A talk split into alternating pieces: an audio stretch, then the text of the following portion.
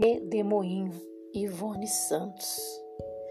As águas diáfanas escondiam paradoxalmente os segredos da chuva púrpura que chovera durante anos de existência frenética, como um tédio psicodélico tímido e ameno.